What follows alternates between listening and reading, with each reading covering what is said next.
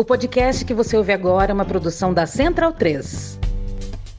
Conheça a WeCreate, a escola de idiomas parceiros do lado B. Aprenda inglês, espanhol e francês em uma escola de idiomas criada e gerida por duas professoras de luta, sem nenhum especulador bilionário por trás. Acesse www.wecreateidiomas.com.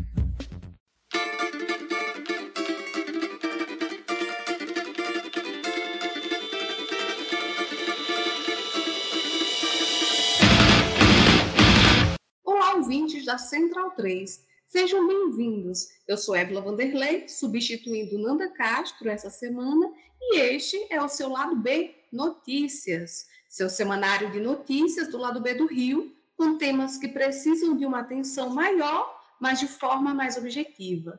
Para ouvir o formato tradicional de debates e entrevistas, continuem ligados no nosso programa de sexta. No programa desta semana, conversaremos com o pesquisador e professor da UFRJ, Pedro Barreto, sobre o lançamento do seu livro Notícias da Pacificação Outro Olhar Possível sobre uma Realidade em Conflito. Na sua coluna, Giovana Zucato aborda a troca de ministros da economia na Argentina e os protestos no Equador. Compre a sua camisa Do Lado de Cá Não Tem Caô, vendida pela Zeta Nossa em parceria com Lado B em www.zetanossa.com.br. Você também tem 15% de desconto nas compras com o cupom Lado B15.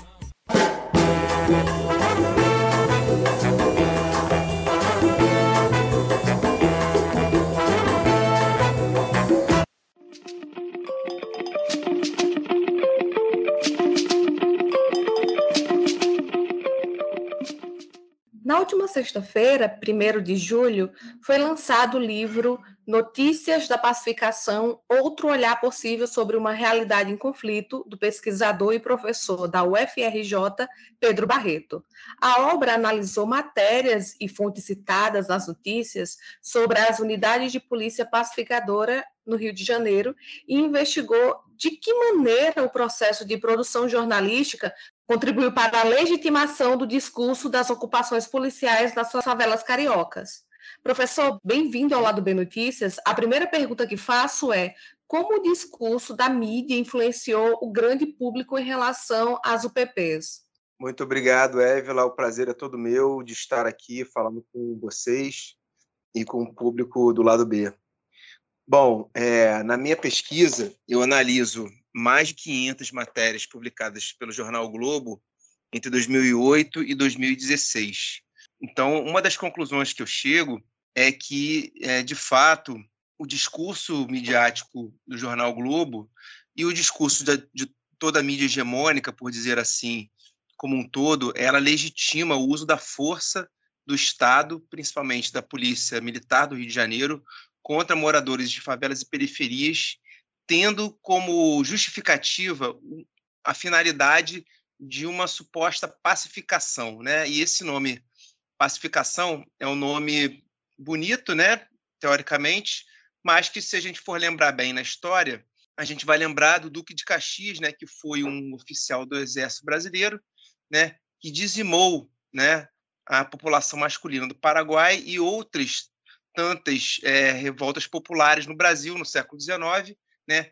E foi ficou conhecido como o pacificador, né? Então, que pacificação é essa que é, o Estado brasileiro propõe fazer, né, ao longo de toda a sua história? E é, ao longo do tempo, as UPPs elas se mostraram uma grande é, uma grande falácia, né, nesse sentido da pacificação, né? Porque após a, o declínio econômico e político do, do Estado do Rio de Janeiro, por volta ali de 2011, 2012, e que as UPPs deixaram de ter investimentos públicos e privados, os tiroteios né, voltaram a ocorrer entre a polícia e os comerciantes varejistas de entorpecentes nas favelas, principalmente da zona sul do Rio de Janeiro, que foram as favelas principais em que as UPPs atuaram, né, das 38 favelas é, ocupadas pela, pelas UPPs, grande parte delas estava presente na Zona Sul do Rio de Janeiro, que justamente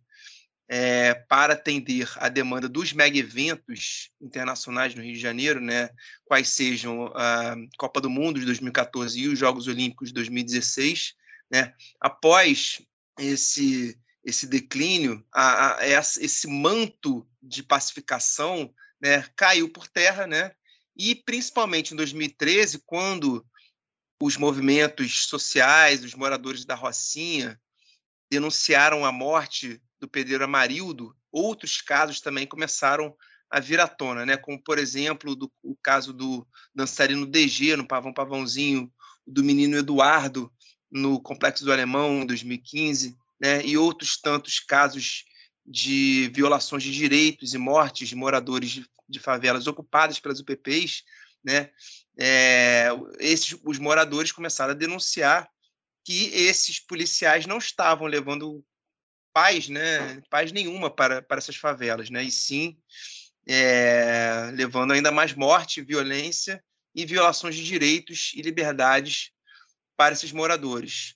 No entanto, até o fim, o discurso midiático manteve é, o apoio né, a essa política. Né? Então, assim, a gente tem até 2016 editoriais é, do jornal Globo dizendo que as UPPs deveriam ser mantidas, ignorando, né, é, ou, ou não ignorando, mas assim tratando como um dano colateral, né, digamos assim, um acidente de percurso, né, essas, essas mortes. Então, como a Vera Malaguti, né, que é uma autora que eu gosto muito e que foi muito importante na minha pesquisa, ela tem uma, uma metáfora que seria a sopa de pedra, né? Então, assim, engole essa sopa com essa pedra aí, que no final você vai se alimentar, o, o, o resultado vai ser positivo, né?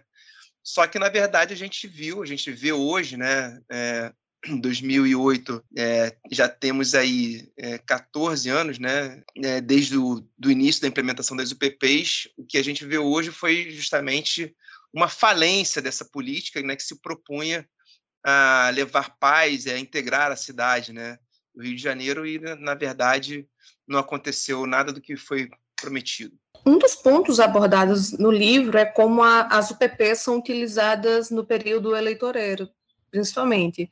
Mas, se possível, eu gostaria que você falasse tanto sobre quem se utiliza desse discurso é, de segurança relacionado às UPPs, como também sobre declarações de algumas figuras importantes da dita esquerda progressista, como o próprio pré-candidato PT, Lula, que afirmou em 2010: agora a polícia bate em quem tem que bater como isso influencia o grande público a acreditar que a UPP é algo positivo?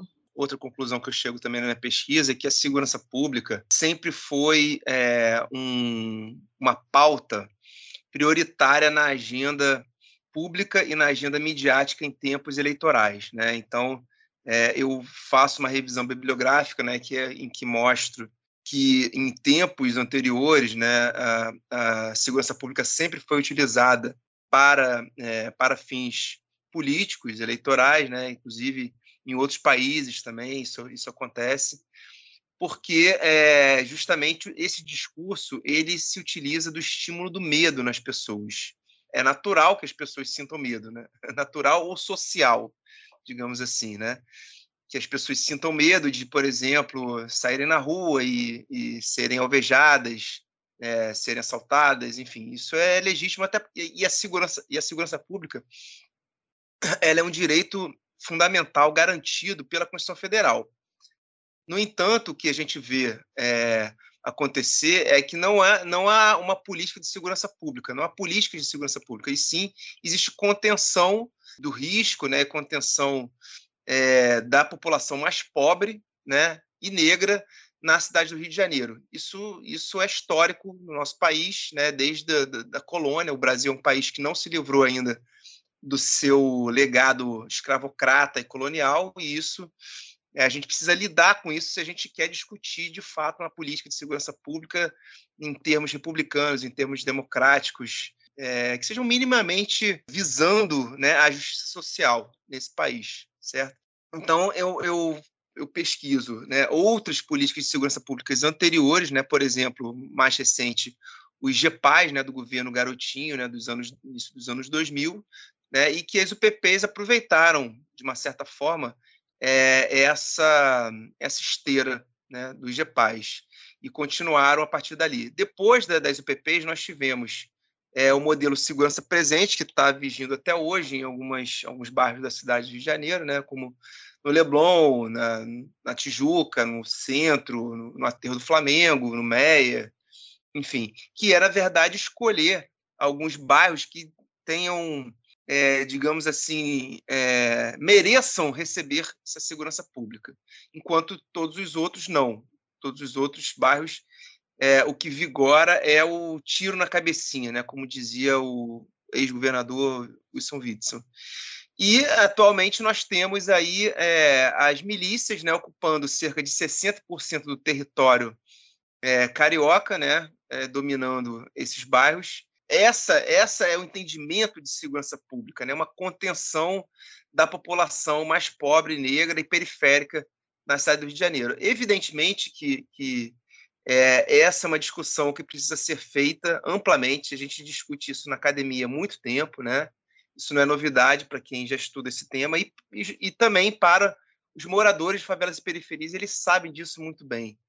No entanto, a classe política, ela historicamente se utiliza desse, desse discurso né, para fins eleitorais, tanto na esquerda como na direita. E isso precisa ser discutido, isso precisa ser debatido né, em todos os, os, os níveis, né, é, federal, estadual, municipal, tanto na direita como na esquerda, e a gente sabe muito bem que a direita é que é, faz uso muito mais frequente disso, inclusive com um discurso fal falacioso de que você entregar mão, armas nas mãos da população civil vai resolver de alguma forma é, a questão do, do, crime da violência. Então, eu entendo que se, se a população ela se, se apoderar desse discurso, né, dessa crítica a esse discurso, né, vai ficar mais difícil para que eh, os políticos façam uso demagógico dessa, dessa segurança pública, que não é segurança pública coisa nenhuma, né? Política de contenção e de massacre.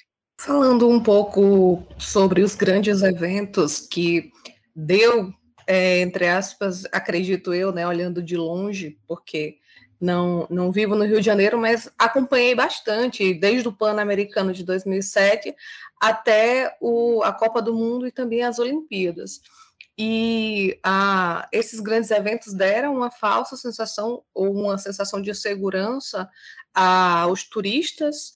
E aí eu queria só entender se hoje já existe, depois de tanto debate, uma crença da população em geral de que o projeto UPP falhou ou a forma como a mídia divulgou é, as UPPs de forma tão positiva, ela sobrepõe a sensação que a realidade traz para a população. Como é que hoje a população do Rio de Janeiro olha as UPPs? Já existe um, um não consenso, assim, um contrassenso em relação a, a essa questão de que a UPP traz segurança? Eu acho que eu acho que sim, eu acho que já existe há bastante tempo, né? Desde 2016 o próprio uhum. governador, o então governador Pezão havia dito que não tinha mais dinheiro para investir nas UPPs. Então, desde aquele momento ali, seis anos atrás, já havia já, já havia declaradamente essa já, já eles já admitiam, né, que a UPP havia falhado, né? E os moradores sabiam muito mais tempo, né? Porque eles vivem é, vivem isso na pele há muito tempo. É, o discurso é, midiático se manteve né, durante algum tempo ainda, mas, por exemplo, em 2018, quando o então presidente Michel Temer decretou a intervenção militar no estado do Rio de Janeiro, né, em 16, com decreto de 16 de fevereiro de 2018, colocando, é, extinguindo, entre outras medidas, a Secretaria de Segurança Pública e colocando aqui é, um interventor federal na, na segurança pública do Rio de Janeiro, o discurso midiático também apoiou né, essa medida. O que, que aconteceu, se vocês forem lembrar, o que aconteceu durante a intervenção militar no Rio de Janeiro? A Marielle Franco foi assassinada, foi brutalmente assassinada numa via pública do Rio de Janeiro, junto com seu motorista Anderson Gomes, né? Então, que intervenção é essa, né? Que, que se propõe a levar segurança, né, para os moradores da cidade e, e permite que uma vereadora negra né, seja seja morta, né, é, numa, numa via pública. Né, e até hoje é, os mandantes não foram presos, né? Mas é, o discurso sobre essa intervenção tinha também é, o apoio né, de grande parte dos veículos da, da grande mídia, e até hoje não houve uma, uma meia-culpa, né, por assim dizer, desses, desses veículos. Então, hoje em dia não se fala mais de UPP e é aquela coisa, né? Você vai esquece, né? Deixa para lá. É como se, por exemplo, a, a ditadura, os, os grandes veículos da, da grande mídia, né, na, na, década de 60, todos eles apoiaram a ditadura civil-militar de 64 e depois ficou por isso mesmo. Depois fizeram alguns editoriais dizendo que, que erraram e tal, mas é, apoiaram tempos depois medidas é, de exceção, golpes, outros golpes institucionais, parlamentares, e fica por isso mesmo. Então é, é um cinismo né, generalizado que histórico parte desses veículos da grande mídia que a gente sabe o que por que isso, isso uhum. acontece, porque fazem parte de, de um grupo político econômico que não se interessa né, por uma democracia de fato, que uma democracia que observe aspectos como a justiça social, é, o fim do racismo, é, o fim do, dos legados colonial escravocrata no nosso país. O debate agora, depois de passado, né, os PPs, mas que acredito que é um debate que ele não não para, é sobre qual o próximo passo, qual é a próxima institucionalidade que vai tentar continuar oprimindo. Tem, tem já assim, tipo, uma perspectiva de futuro do que eles vão criar e como continuar combatendo essas políticas de extermínio? É, o Cidade Integrada, é, a gente ainda não sabe o que, que é o Cidade Integrada, né? Ele foi é, oficialmente lançado em janeiro, é, instalado em algumas favelas do, do, Rio de Janeiro, e de, de uma uhum. forma muito espantosa, né? Uma das, das favelas foi justamente a favela do Jacarezinho, em que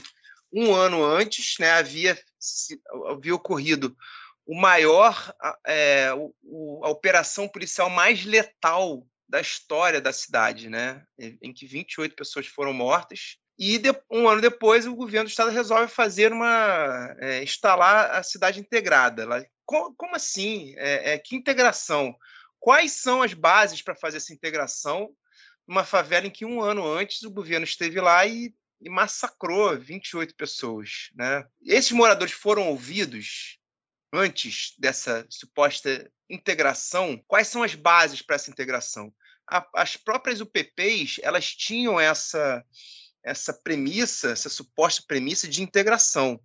O então é, secretário de Segurança Pública José Mariano Beltrame ele dizia o seguinte: as UPPs têm que estar nas favelas é, para o morador, entre aspas, do asfalto, subir lá, abrir negócios, consumir, etc. Né? Então, ele, ele dizia né, que é, a integração ela deveria se dar por meio da intervenção policial. Mas, é, se você perguntar para um morador da favela se ele está satisfeito né, com essa integração nesse por esse eixo da polícia, da militarização, o que será que ele vai dizer? É muito estranho, é muito estranho isso, né? Porque se tem notícia é que os equipamentos culturais e de empreendedorismo, né, que a cidade integrada prometia instalar lá na, no Jacarezinho, até hoje não foram instalados, né? O que existe lá hoje é, são os policiais, né, armados andando naquela comunidade, os caveirões ameaçando os moradores ainda. Então,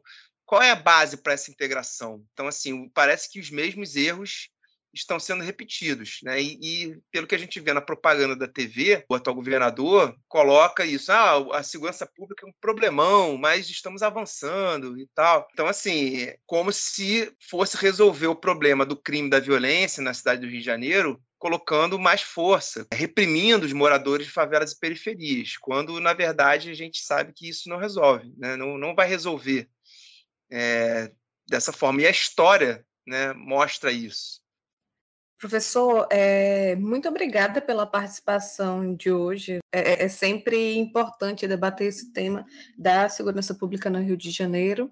E para quem quiser comprar o seu livro, onde é que ele pode ser encontrado? Onde é que, onde é que o pessoal pode comprar o, o seu livro? O livro está à venda é, já em várias livrarias, né? na Livraria da Travessa, na Livraria Antônio Granchi, do Núcleo Piratinga de Comunicação, na Livraria Casa da Árvore, na Livraria Folha Seca, na Livraria Universo, do campus da Praia Vermelha e é, outras livrarias mais que agora não vou lembrar, mas se você colocar, é, dar um Google lá, é, notícias da pacificação, certamente não vai ter dificuldade de encontrar. Muito obrigada pela participação hoje e um, uma boa semana. Muito obrigado, Evelyn. Um grande abraço.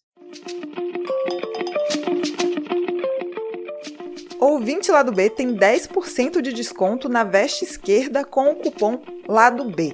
Acesse vesteesquerda.com.br.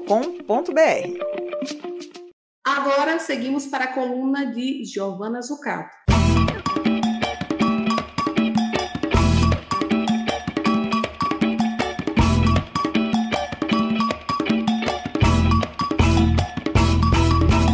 Nas últimas semanas, o Equador foi paralisado por uma greve geral convocada pela Confederação das Nacionalidades Indígenas do Equador, a CONAI. É uma greve que alcançou 18 dias até se chegar a um acordo com o governo Laço, superando inclusive as mobilizações de 2019 que já tinham paralisado o Equador.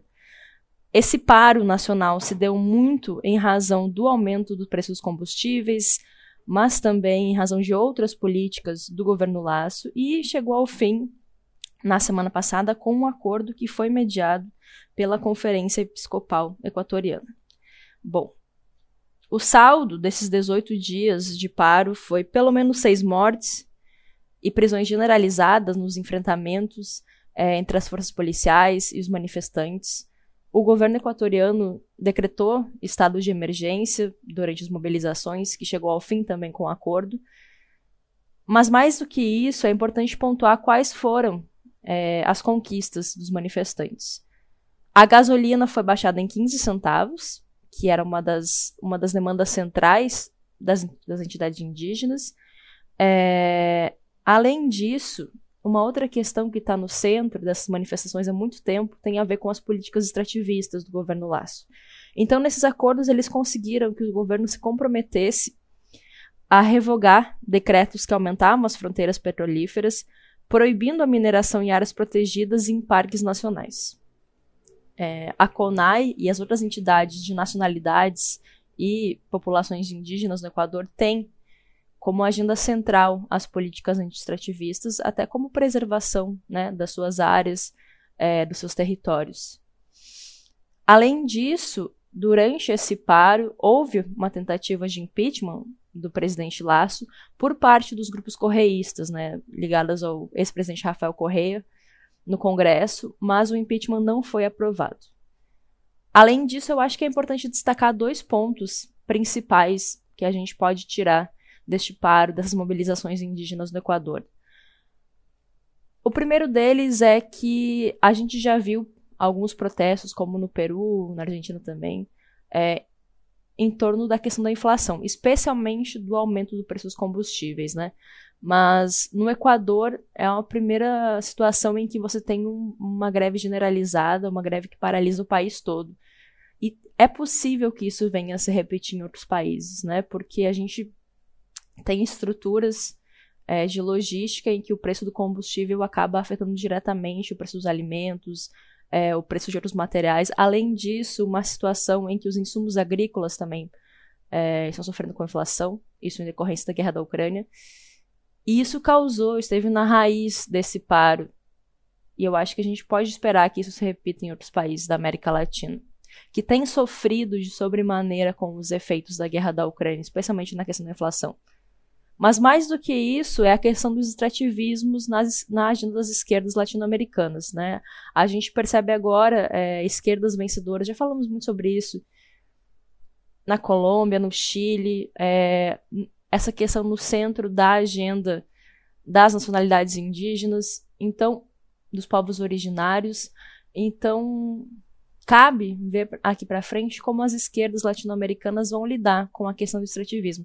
E isso é muito importante para o Brasil também. Como o governo Lula vai lidar a partir do ano que vem com a questão do extrativismo, né? com a transição para uma economia que não seja tão dependente dos combustíveis fósseis. Ao mesmo tempo, como continuar é, expandindo ou voltar a expandir os gastos sociais ao mesmo tempo que faz essa transição econômica e energética. Então, isso aí vai estar no centro dos desafios das novas esquerdas. Falando em desafios das esquerdas, caso você não tenha acompanhado, no último sábado, o então ministro da Economia da Argentina, Martin Guzmán, renunciou ao seu posto. Vocês já lembram, né, que já falamos sobre isso aqui, é, uma crise política profunda na Argentina entre o presidente Alberto Fernandes e a vice-presidenta Cristina Kirchner, que teve sempre como o centro dessa crise, dessa crise política a condução da economia. Os kirchneristas sempre se opondo, por exemplo, ao novo acordo com o FMI, que era a grande agenda do Martin Guzmán, que era o homem de confiança do Alberto Fernandes. No sábado, inclusive durante o momento em que a Cristina discursava em um evento peronista, o Martin Guzmán foi às suas redes sociais e anunciou que estava deixando o seu cargo, pegando toda a alta cúpula peronista do governo, da frente de todos, de surpresa. É... E aí ficou a questão, né? Rondou o final de semana foi quem iria substituir Martin Guzmán e se isso aprofundaria ou seria uma possibilidade de e aos poucos resolvendo essa crise política, esse impasse entre a Cristina e o Alberto. É, o que aconteceu foi que, ao que tudo indica, a Estela de Carlotto, que é a presidenta da Associação das Avós da Praça de Maio, foi quem mediou a aproximação entre a Cristina e o Alberto, que não se falavam há pelo menos dois meses, é, para que eles, então, dialogassem e conseguissem chegar a um acordo sobre isso. E de fato chegaram a um acordo que foi anunciado na noite do domingo. É, a nova ministra da Economia da Argentina é a Silvina Batakis. Ela foi ministra da Economia entre 2011 e 2015 da província de Buenos Aires. É um nome muito próximo à Cristina Kirchner, foi indicação da Cristina. Então, isso é uma jogada política também que sinaliza que o Alberto está cedendo, está querendo é, se reaproximar, até porque no momento, a sua popularidade está baixíssima, as chances dele ir para uma reeleição no ano que vem são muito pequenas, então vamos ver o quanto essa jogada política vai ser capaz de reaproximar os dois, é, vai ser capaz de apaziguar as coisas dentro da frente de todas e principalmente vai ser capaz, e aí a Silvina, né, que assume provavelmente um dos empregos mais difíceis do mundo nesse momento, estar à frente da economia argentina é, num cenário de pobreza generalizada, negociações com o FMI, inclusive essa semana já ela deve ir para a Europa, é, renegociar linhas de créditos com o Clube de Paris. Enfim, crise do dólar, que já ultrapassa os 250 pesos, inflação, perda do poder de compra, a, a inflação deve chegar aí a quase 70% no acumulado de 2022. Então, é provavelmente o emprego mais difícil do mundo hoje. Tem poucos empregos que devem ser mais difíceis que esse e vamos ver até onde a nova mandatária da economia argentina consegue dar respostas para essa crise profunda. É claro que a gente não espera que ela resolva tudo em alguns meses, né? Até porque talvez a Argentina leve décadas com boas políticas, né, para sair desse buraco que está atualmente. Não é uma situação que a gente pode ser muito otimista, mas é uma economista de inclinações muito mais heterodoxas. É, como eu já falei, é um nome de confiança da Cristina Kirchner. E esperamos que Cristina e Alberto possam se reaproximar, possam dialogar, possam voltar a ter unidade, é, parar com os ataques públicos, que isso, enfim, tudo para o melhor do povo argentino, que realmente está numa situação muito complicada é, no momento. E informação relevantíssima Silvina é fanática pelo Boca Juniors, esse tipo de informação que a gente nunca pode deixar de fora, se tratando de Argentina. Por, por hoje é isso. Nos vemos daqui, nos falamos, né? Daqui duas semanas. Valeu! Considere se tornar um apoiador do lado B na Aurelo, a primeira e única plataforma que remunera os podcasters a cada play. Você pode nos apoiar a partir de R$ reais, com direito a conteúdo exclusivo e participação em sorteios. Se você já é apoiador pelo Padrim ou pelo PicPay, considere se migrar para a Aurelo. Por enquanto, a Aurelo só aceita cartão de crédito, beleza? Saia da caixinha, teste Aurelo e ajude ainda mais o lado B. Para quem não pode ou não quer ajudar financeiramente de maneira mensal, mas quer pingar um trocadinho no lado B de vez em quando, pode fazer o Pix para ladobdorio.yahoo.com.